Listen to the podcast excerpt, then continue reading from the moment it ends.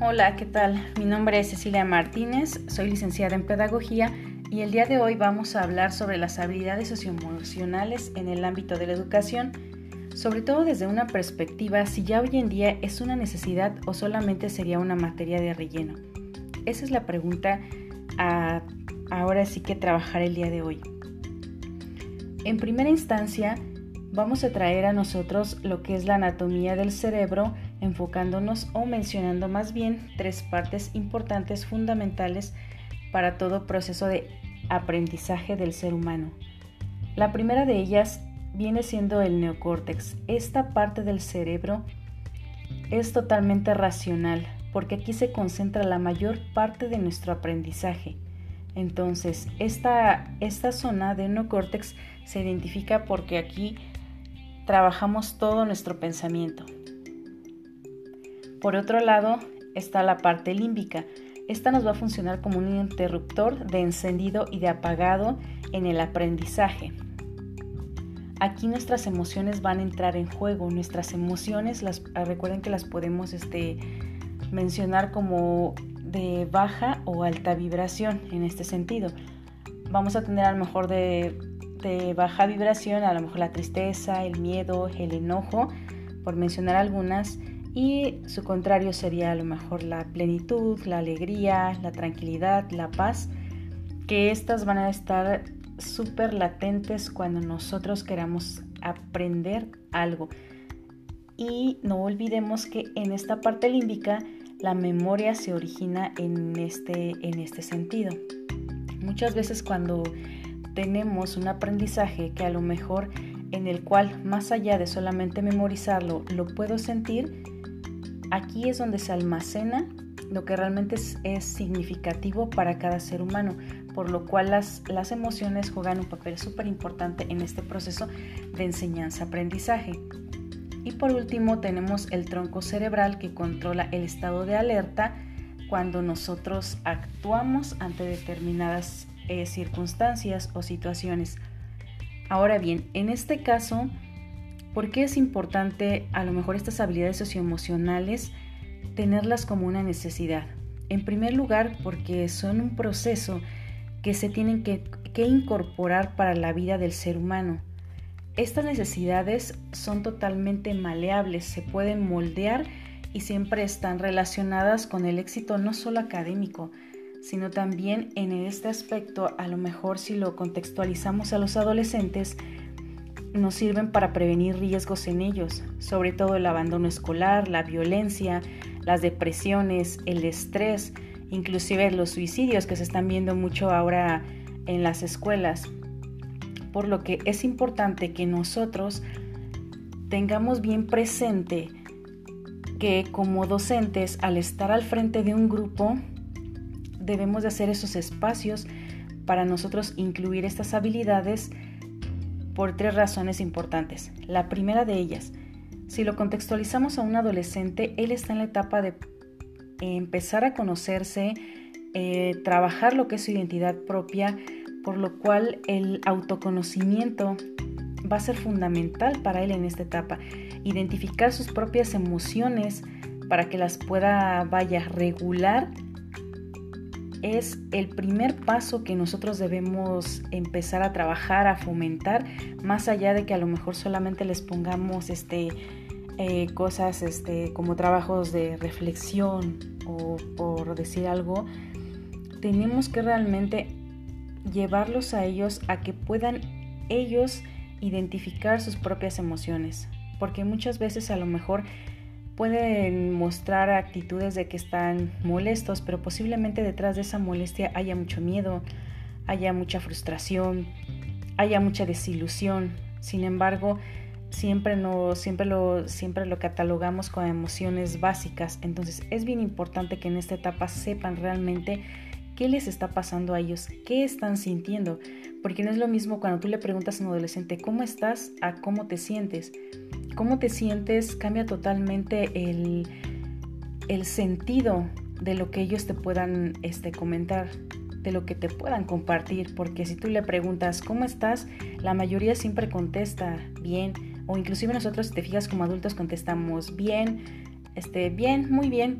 Sin embargo, al ya mencionarle cómo te sientes, me estoy refiriendo a me interesa tu persona, tu sentir en específico, para yo poder saber desde ahí cómo estás en este aspecto emocional, si estás abierto, si estás cerrado para a lo mejor este, dejar entrar un conocimiento que te puede funcionar en tu vida, porque no tiene caso que a lo mejor él me diga, este, me siento triste y yo quiera darle lo mejor de mí como docente, cuando en realidad sé que su tristeza va a ser un impedimento para lo mejor que él pueda tener un conocimiento. No porque la tristeza sea mala, porque hemos catalogado como las emociones de que son, este, son malas o son buenas, porque normalmente cuando vemos una persona, un adolescente en este caso, llorar, decimos no llores, mira, las cosas van a mejorar. Sin embargo, nosotros desde la docencia debemos de ver que estas emociones son totalmente naturales, son totalmente neutrales y son totalmente normales en el ser humano, porque las hemos inclusive eh, puesto en juicio de que no deberíamos de sentir tristeza, no deberíamos de sentir enojo, no deberíamos de sentir frustración, no deberíamos de sentir miedo, y desde ahí es como rechazamos esta parte y difícilmente entonces nosotros como le decimos al adolescente, ¿no? Pues expresa tus emociones, cuando en realidad ya muchos años a nivel cultural, a nivel educación, se les ha venido diciendo que pues esas, esas emociones pues hay que, hay que hacerlas a un lado, este, son malas, no te sirven, cuando en realidad es parte del ser humano. Cuando nosotros la reprimimos es ahí cuando viene el problema, porque ¿qué pasa cuando yo reprimo mucha tristeza? Evidentemente me va a llevar una depresión. Si el adolescente reprime mucha, mucha, este, mucha tristeza, ¿qué lo va a llevar? A lo mejor al abandono escolar, a lo mejor a ser violento o inclusive, como les mencionaba hace rato, a lo mejor a tener un suicidio porque no se siente perteneciente de algo, porque en este momento él está buscando su identidad propia que lo va a hacerse que se conozca él mismo para que pueda pasar al siguiente, al siguiente nivel. El siguiente nivel de él sería entonces la forma en cómo se relaciona. Entonces, la forma en cómo se relaciona va a construir a lo mejor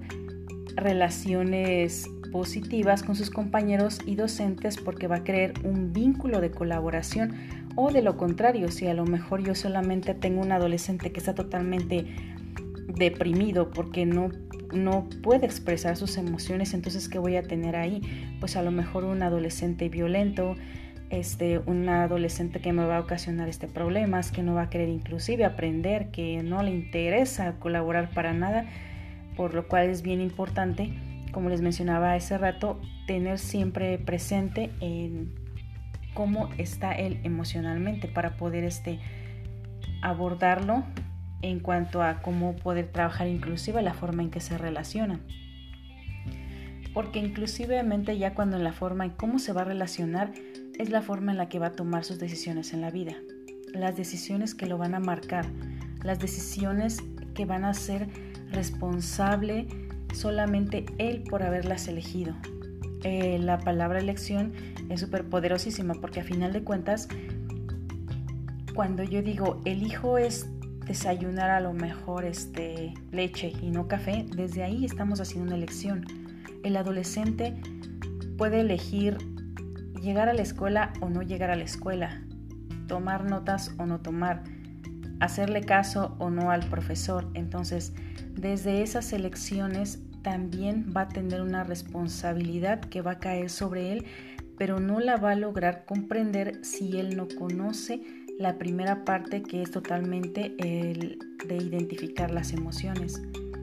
Porque pongámoslos, pongámoslos a lo mejor en este ejemplo. Si él a lo mejor eh, sabe que a lo mejor este tiene mucha... está muy enojado, vaya. Eh, ¿Cómo se va a hacer la relación con sus compañeros? pues en realidad no va a colaborar el hecho de que lo pongas a trabajar en un equipo, el hecho de que le pidas alguna actividad en concreto a él, porque no va a sentirse bien con él mismo, porque va a estar este, enojado y no va a querer hacer las cosas, no va a tener este, la apertura para hacerlo. Entonces la decisión que puede tomar él, ¿cuál va a ser? La de no aportar nada, porque me siento enojado.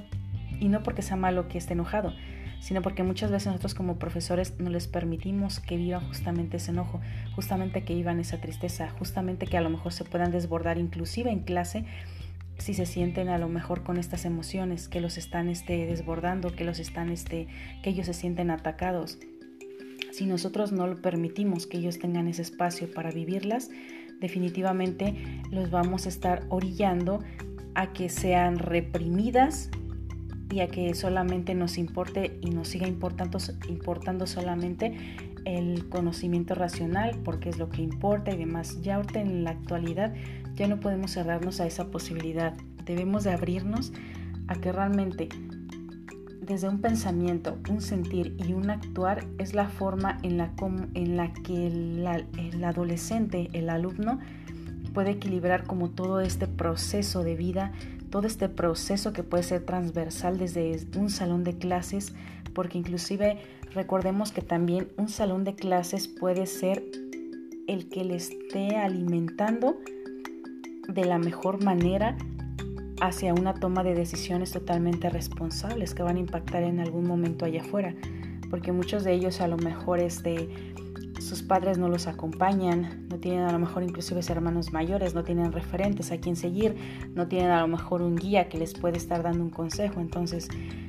desafortunadamente o afortunadamente eh, para el área educativa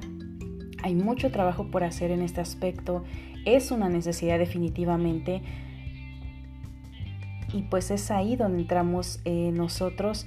para poder trabajar este, estos temas que más allá de ser delicados, yo creo que son de mucha responsabilidad porque recordemos que al educar no es, no es nada más como transferir conocimientos, sino realmente formar seres humanos. Entonces, ah, hay mucho por hacer, hay mucho por trabajar ya hay muchas maneras en las que se pueden implementar este, todas estas, estas maneras a trabajar. Solamente se requiere el compromiso de ti que estás frente al grupo, de ti que estás formando un ser humano, de ti que recuerdas que la educación a final de cuentas no, no es solamente como enfrascarte solamente en una sola cosa, sino realmente vaya de la mano en conjunto con, estas, con todas estas habilidades para que realmente podamos tener alumnos que realmente desempeñen no solo académicamente, sino también puedan prevenirse todos estos riesgos que se ven en ellos y que puedan formar parte de, de ahora sí que de su forma integral y que sea una versión totalmente de cooperar hacia una formación que sea transversal para sus vidas. Gracias por haber este, escuchado esta pequeña charla y pues cualquier comentario este, es bien aceptado. Recuerda que estamos todos aquí para retroalimentarnos. Yo te doy las gracias y me despido. Y hasta la próxima.